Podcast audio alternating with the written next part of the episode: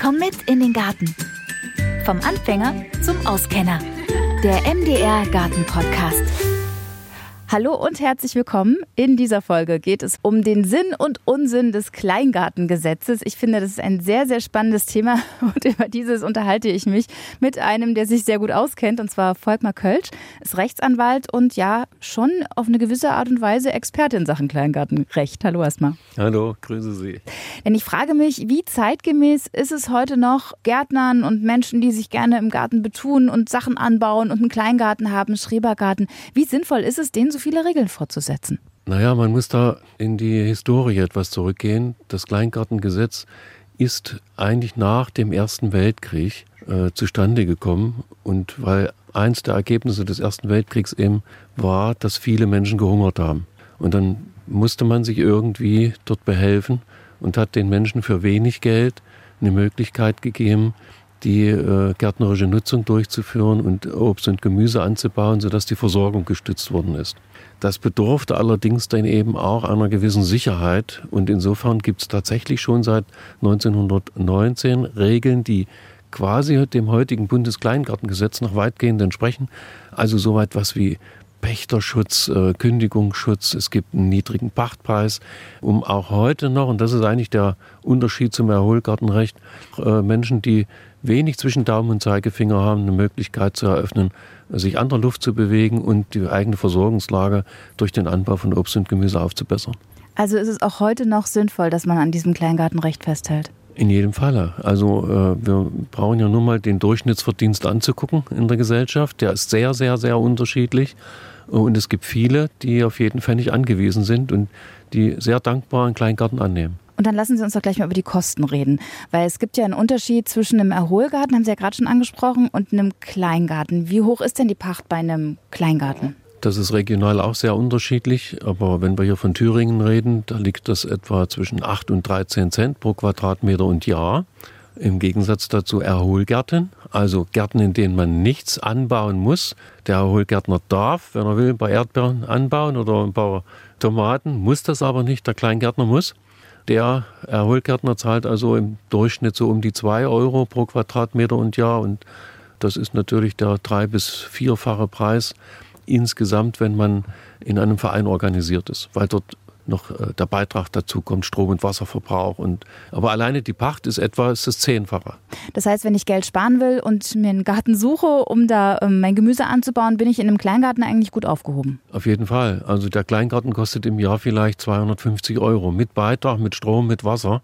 Der Erholgarten gleicher Größe, etwa bei 400 Quadratmetern gerechnet, da reden wir von 700, 800 Euro mindestens. Das ist schon ein Unterschied. Das heißt, ich muss mich aber im Kleingarten an diese Regeln halten. Lassen Sie uns die mal ein bisschen aufschlüsseln. Was ist denn so, sage ich mal, die, die wichtigsten Regeln im Kleingarten? Also der Hauptunterschied zwischen Erholgarten und Kleingarten ist, dass äh, im Kleingarten zu mindestens einem Drittel der Parzellenfläche Obst- und Gemüseanbau stattfinden muss.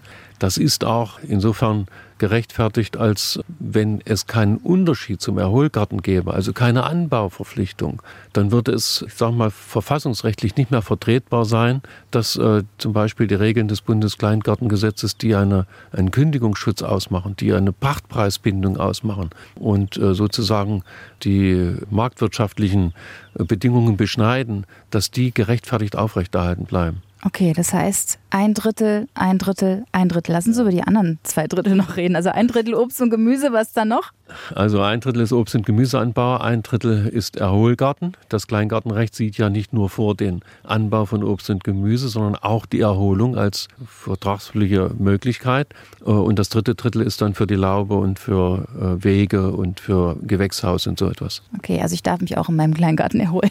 Auf jeden Fall. Also Paragraph 1 Absatz 1 Nummer 1 Bundeskleingartengesetz sagt ja, dass die Kleingärtnerei der Anbau von Obst und Gemüse und die Erholung ist. Beides. Das klingt alles so spießig. Es klingt so unheimlich spießig. Ich meine, ich habe selber einen Kleingarten. Wir sitzen gerade in meinem Kleingarten und ich finde den null spießig.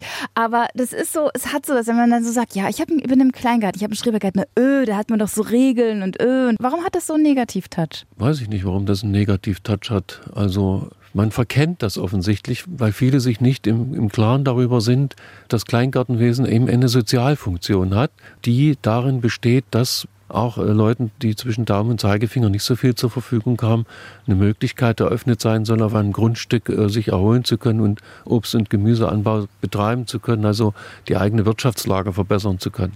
Und diese soziale Funktion, die rechtfertigt dann eben auch die Eingriffe in äh, die verfassungsmäßig garantierten Rechte von Grundstückseigentümern, indem man zum Beispiel sagt, ich beschneide die Möglichkeit, so viel Pacht wie es geht zu kriegen, sondern es gibt in Paragraph 5 Bundeskleingartengesetz eine Regelung, die da äh, lautet, im Kleingartenwesen kann maximal der vierfache Betrag dessen, was im gewerblichen Obst- und Gemüseanbau gezahlt wird, verlangt werden. Und äh, dessen muss man sich bewusst sein. Äh, wenn es diesen Unterschied nicht gäbe, gäbe es keinen Grund, ein Kleingartengesetz zu haben. Dann würde man ja die verfassungsmäßigen Rechte der Grundstückseigentümer wahllos beschneiden. Das, das kann nicht funktionieren. Deswegen ist es ganz wichtig, dass man das versteht, dass man also hier eine Anbauverpflichtung hat, dafür, äh, sagen wir mal, aber gute Konditionen bekommt, äh, indem man eben Kündigungsschutz hat, indem man wenig Pachtpreis bezahlen muss wenn das alles wegfiele, gäbe es keinen Grund, ein Kleingartengesetz aufrechtzuerhalten. Ich finde es eine super Sache, weil es ist sozial gerecht, weil das hieße ja sonst im Umkehrschluss nur, dass Leute, die eh schon viel haben, sich dann auch noch sowas leisten könnten. Ja, also ich sag mal, wenn man einen 800 Quadratmeter Garten hat und dafür hier in Thüringen vielleicht 2, 2,50 Euro bezahlen muss und Denken Sie mal an Potsdam in der Wassernähe, da treten wir von 5, 6 Euro pro Quadratmeter. Das ist dann jemanden, der Hartz IV bezieht, nicht mehr möglich zu machen. Deswegen ist es gut, dass es das gibt. Habe ich verstanden soweit. ähm, Herr Kölsch, lassen Sie uns mal über noch mal ein bisschen tiefer ähm, reinschauen in das Bundeskleingartengesetz. Sie haben ja schon gesagt, diese kleingärtnerische Nutzung ist ähm, Voraussetzung, diese äh, Dreidrittelregelung. Und was mich auch interessiert, die Gartenlaube. Die Gartenlaube darf nicht größer als 24 Quadratmeter sein. Warum denn eigentlich nicht größer? Das ist ist äh, eine Regelung, die, ich sag mal, aus den alten Bundesländern übernommen ist. Dort galt ja das Bundeskleingartengesetz schon vor 1990, also ich glaube 86 ist das dort in Kraft getreten. Und die ist übernommen worden nach der äh, Einigung. Und äh, es war allerdings, und das muss man, da muss man unterscheiden, in der ehemaligen DDR so, dass also über die zweite Bevölkerungsbauwerkeverordnung in den Kleingartenanlagen Lauben möglich waren, die zuletzt 30 Quadratmeter plus 6 Quadratmeter überdachte Terrasse ermöglicht haben. Und äh, wenn man also die gesetzliche Regelung der alten Länder eins zu eins übernommen hätte, dann wären am 2. Oktober 1990 äh, sozusagen die rechtmäßigen Bedingungen der kleingärtnerischen Nutzung in den Ostländern, in den neuen Bundesländern äh, weggefallen.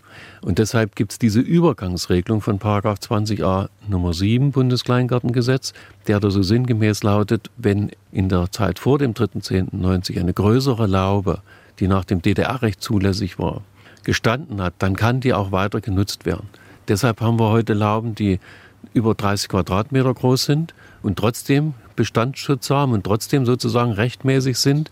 Aber für neu errichtete Lauben, die jetzt erst, also vielleicht anstelle von einer ehemaligen, äh, mittlerweile kaputtgegangenen alten Laube da errichtet werden, geht eben nur 24 Quadratmeter.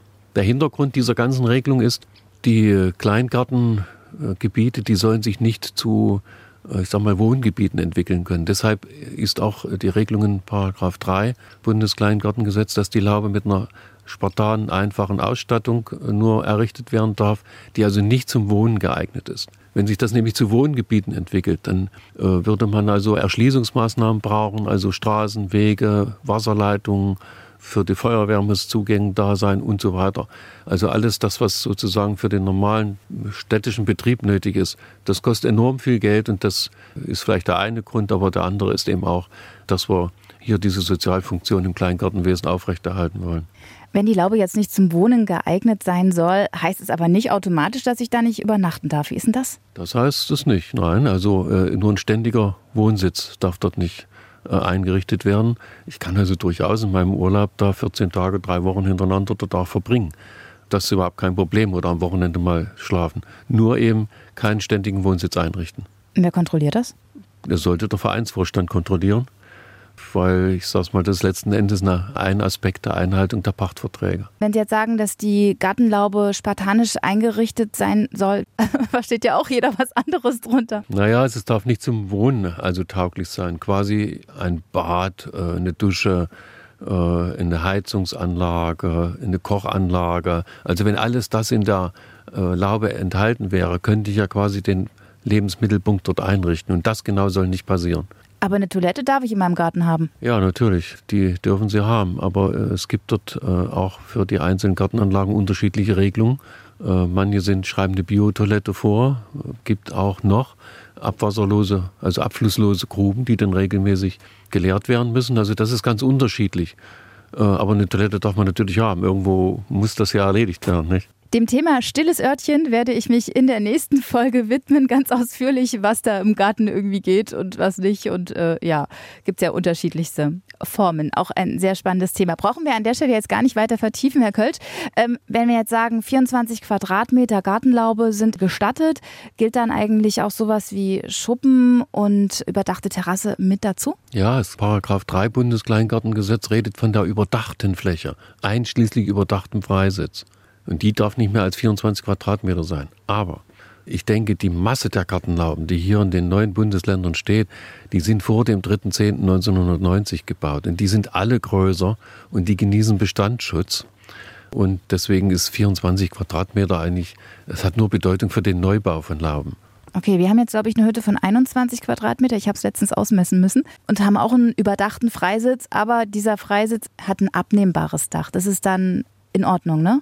Das ist kein Problem. Sie könnten ja auch einen Freisitz dran setzen, unüberdacht, der von mir aus 30 Quadratmeter groß ist. Das geht. Es darf nur nicht überdacht sein. Und hier bei Ihnen, ich sehe es ja, mit einer Zeltplane gespannt, also nicht fest installiert, ist überhaupt kein Problem. Ähm, was ich noch ganz spannend finde, Sie haben es ja bei uns gesehen, wir haben eine zwei Meter hohe Hecke, weil wir den Garten am Hauptweg haben. Und ich habe mich schon immer gefragt, auch wenn ich jetzt in anderen Kleingärten unterwegs bin, da ist ja teilweise gar keine Hecke, da hat man so einen ganz äh, niedrigen Zaun. Ähm, das ist doch auch gewollt, dass ich beim Nachbarn reingucken kann, oder? Nicht unbedingt. Also wie diese Einfriedung zwischen den einzelnen Parzellen oder vielleicht zum Hauptweg oder zum Außengelände der Gartenanlage gemacht werden. Das kann jeder Verein selbst regeln und das steht dann in der Gartenordnung. Also das kann in dem einen Verein ganz anders sein als in dem anderen. Und wenn Sie hier zwei Meter hohe Hecken zum Hauptweg haben, ist das in Ordnung, wenn das in der Gartenordnung so drin steht. Und wenn Sie zwischen den Gärten hier nur ein Meter hohe Zäune haben, dann ist es auch in Ordnung. Aber Sie könnten genauso gut eine 1,50 Meter hohe Hecke dort stehen haben. Ist also wirklich jedem Verein überlassen, wie er das regelt. Ach so, weil ich dachte, es gibt da so eine Grundverordnung, dass die Hecke nicht höher als 1,30 sein soll, weil das habe ich, glaube ich, mal gehört, damit man eben auch gucken kann, weil genau das erwünscht ist, dass man auch schaut, was der Nachbar so hat. Nee, so ist das nicht. Nee, nee. Also völlig falsch verstanden. ja. okay. Und wie ist es mit Sichtschutz generell? Ich darf mich jetzt hier aber nicht verbarrikadieren, links und rechts, oder? Äh, nein, also der Sichtschutz ist jetzt nicht im Gesetz vorgesehen. Es ist in der Regel so, dass in den aktuellen Pachtverträgen eine Regelung drin ist, die da so sinngemäß lautet, bevor ich eine bauliche Anlage errichte, äh, muss ich die Zustimmung vom Vereinsvorstand, also vom Pächter, vom Verpächter holen. Und so eine Sichtschutzwand wäre eine bauliche Anlage und das entscheidet der Vereinsvorstand dann, ob das zulässig ist oder nicht. Hängt natürlich dann von der Angemessenheit ab. Ich kann mich da nicht einbarrikadieren. Das geht natürlich nicht. Aber wenn ich, äh, ich sag mal, irgendwo ein bisschen Blickschutz haben will vor dem Nachbarn, dann wird man das ganz gewiss genehmigen. Also dann lieber fragen, bevor man sich ein Zaunsfeld kauft. Das in jedem Falle, all dieweil, wenn man das einfach baut und äh, dann für nicht zulässig erachtet wird, beziehungsweise tatsächlich es nicht zulässig ist, dann ist man zum Rückbau verpflichtet und dann hat man erstmal Arbeit und Zeit und Geld investiert für den Aufbau und macht das gleiche dann nochmal für den Rückbau. Das ist äh, dann rausgeschmissenes Geld. Kann man das nennen, ja. Und sagen Sie, fragen muss man auch bei einem Pool. Ne? Ich meine, immer mehr Gärten haben ja ähm, Pools.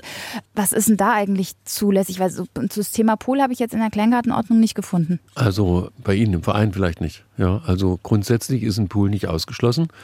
Äh, die Rahmengartenordnung des Landesverbandes Thüringen sieht zum Beispiel eine Poolgröße von 3,60 Meter im Durchmesser äh, vor, äh, die allerdings auf dem Gelände stehen muss, nicht in die Erde eingelassen ist. Und äh, an dieser orientiert können sich die Kleingartenvereine auch eigene Regeln schaffen, die allerdings nicht anders aussehen sollten wie die des Landesverbandes. Aber es würde dann wieder bedeuten, der Verein muss in seiner eigenen Kleingartenordnung denn die äh, sag mal, Verbandsordnung, die gilt ja nicht automatisch in den Vereinen. Die muss man in Kraft setzen oder man macht eine eigene Regelung. Da sind die Vereine frei, aber wie gesagt im Rahmen dessen, was der Landesverband dort vorgibt. Okay, also nicht in die Erde einlassen, aber oben drauf stellen geht. Ja, das geht. Also wie mit dem Freisitz, es muss rückbaubar sein. Aber es ist eine, muss rückbaubar sein, ja, aber es ist eine bauliche Anlage und nach dem Vertrag muss man eben erst die Genehmigung dann einholen. Ist ja auch wichtig. Also ich sag mal, wenn ich hier so Ihren Garten angucke, äh, wenn Sie den Pool dorthin stellen würden, wo der Gartenzaun ist zum Nachbarn, dann wird der sich ganz gewiss freuen, wenn Ihre Kinder dann hier Radau machen ohne Ende und Sie selber mit Ihrer Terrasse auf der ganz entgegengesetzten Ecke des Gartens sind. Da wird der Verein sicherlich Einfluss nehmen wollen, sondern an welche Stelle das Ding hinkommt. Okay. Gewächshaus im Garten. Ähm, manche haben ja so ein Gewächshaus im Garten. Mein Nachbar hat eins. Wir haben keins. Wir haben irgendwie nicht so wirklich den Platz. Aber muss ich mir ein Gewächshaus eigentlich genehmigen lassen oder darf ich mir das einfach hinstellen? Nein, das ist auch eine bauliche Anlage und das muss genehmigt werden. Aber ich habe natürlich, wenn ich das als äh, sag mal, der kleingärtnerischen Tätigkeit unterstützende Baumaßnahme sehe, äh, auch einen Anspruch darauf, also dass genehmigt wird. Es kann natürlich sein, dass in den Gartenordnungen der Vereine bestimmte Größen vorgegeben sind. Also ich kann da nicht, wie die Industrie in einem Garten auf Deutsch gesagt, da zubauen mit dem Ding. Äh, aber äh, die Rahmengartenordnung des Landesverbandes sieht zum Beispiel vor bis 12 Quadratmeter. Ja, und äh, ähnlich wird das in den einzelnen Gärten dann sein, also in den Gartenanlagen, in den eigenen Gartenordnungen. Aber ich denke, wenn ich das machen wollte und ich stelle den Antrag, dann wird das auch genehmigt. Wäre auch durchsetzbar, dass es, wenn mir die Genehmigung versagt wird, dass man das sozusagen mit rechtlichen Mitteln durchsetzt. Okay, na, so weit soll es ja dann hoffentlich nicht gehen. Man, am besten man versteht sich gut mit seinem Gartenvorstand. Ja, das ist wichtig. Die Kommunikation ist immer wichtig. Die langen Messer kann man immer noch rausziehen, aber erst muss man mal reden. Sie sagen es. Ich hätte noch eine Frage. Ich hätte ja unheimlich gerne Hühner. Aber ich weiß, in der Kleingartenanlage darf man keine Tiere halten. Warum denn eigentlich nicht?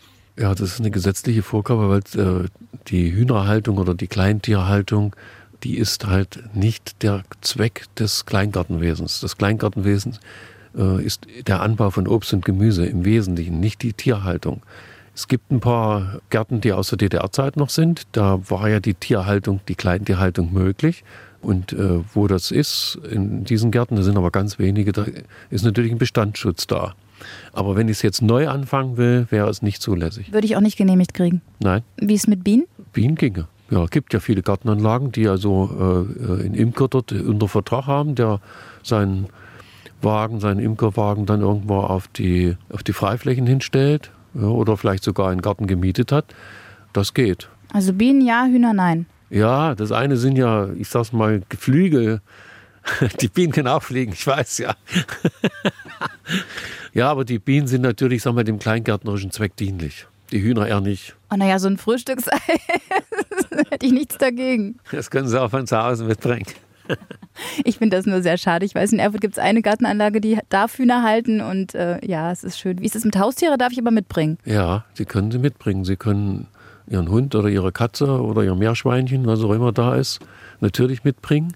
Aber Sie können es nicht dort dauernd lassen. Also die Haltung des Tieres dort ist nicht erlaubt, aber das Mitbringen schon. Man muss natürlich dann die Regeln beachten. Also ein Hund, es wäre, denke ich mal, an der Leine zu führen, wenn man über den Hauptweg geht. Ne? Da sollte man schon im Respekt vor den anderen Leuten akzeptieren und von sich aus erledigen. Keine Frage. Gilt das für das Meerschweinchen so wie für die Menschen mit, dem, mit der Übernachtung? Äh, ja, natürlich können Sie das Meerschweinchen dort behalten. Sie müssen nicht, wenn Sie übers Wochenende im Garten bleiben wollen, abends nach Hause fahren und das Meerschweinchen nach Hause bringen. Das können Sie natürlich dort mitlassen. Also das darf auch nicht dauerhaft hier sein, aber für einen gewissen Zeitraum wäre das auch vertretbar. Ja, auf jeden Fall. Also Sie können natürlich keine Meerschweinchenzucht dort aufbauen, die ist das ganze Jahr über. Aber wenn sie das Tier einfach nur mitbringen und dann wieder, wenn sie wieder selbst nach Hause fahren, auch nach Hause mitnehmen, ist alles gut. Gut. Ich frage aus Eigennutz, weil ich habe Schildkröten im Garten. Die überwintern im Kühlschrank dann zu Hause. Die sind aber den Sommer über draußen. Ist das in Ordnung? Freilich, ist überhaupt kein Problem.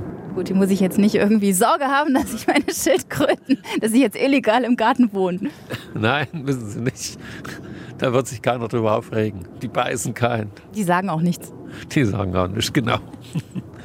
Ähm, Herr Kölsch, Sinn und Unsinn des Kleingartenrechts nach unserem Gespräch muss ich jetzt ganz ehrlich sagen, ähm, es leuchtet mir noch mehr ein als vorher, weil wir haben uns ja bewusst für einen Kleingarten entschieden und wussten natürlich auch, was uns da erwartet und ich bin mit der Entscheidung immer noch sehr zufrieden. Also würde ich jetzt resümieren, das äh, Bundeskleingartengesetz macht Sinn. Das ist auf jeden Fall so. Also das hat diesen sozialen Hintergrund, dass auch Bevölkerungsschichten äh, zu den Möglichkeiten eröffnet werden soll, auf einem Grundstück dort die eigene Versorgung zu unterstützen und äh, das zu akzeptablen Preisen. Und das ist eigentlich der Sinn des ganzen Kleingartenwesens. Und äh, wenn ich das bereit bin zu akzeptieren, bin ich im Kleingarten richtig, weil der preiswerter ist als der Erholgarten. Wenn ich der Meinung bin, ich müsse hier nichts anbauen, ich wolle nur Wiese haben und ein paar Blumen, äh, dann sollte ich mich besser in einer Erholgartenanlage anmelden oder einem Erholgartenverein, äh, weil dann muss ich da nichts anbauen, habe weniger Stress dann wahrscheinlich mit dem Vorstand, äh, aber ich verwirkliche meine Gedanken dann eben dort besser als im Kleingarten, ohne Stress. Herr Kölsch, vielen Dank für die äh, ja, nützlichen Informationen und den Einblick ins Bundeskleingartengesetz. Vielen Dank. Gerne. So, und in der nächsten Folge, ich habe es ja schon angedeutet, geht es ums stille Örtchen im Kleingarten. Was kommt denn da eigentlich so in Frage?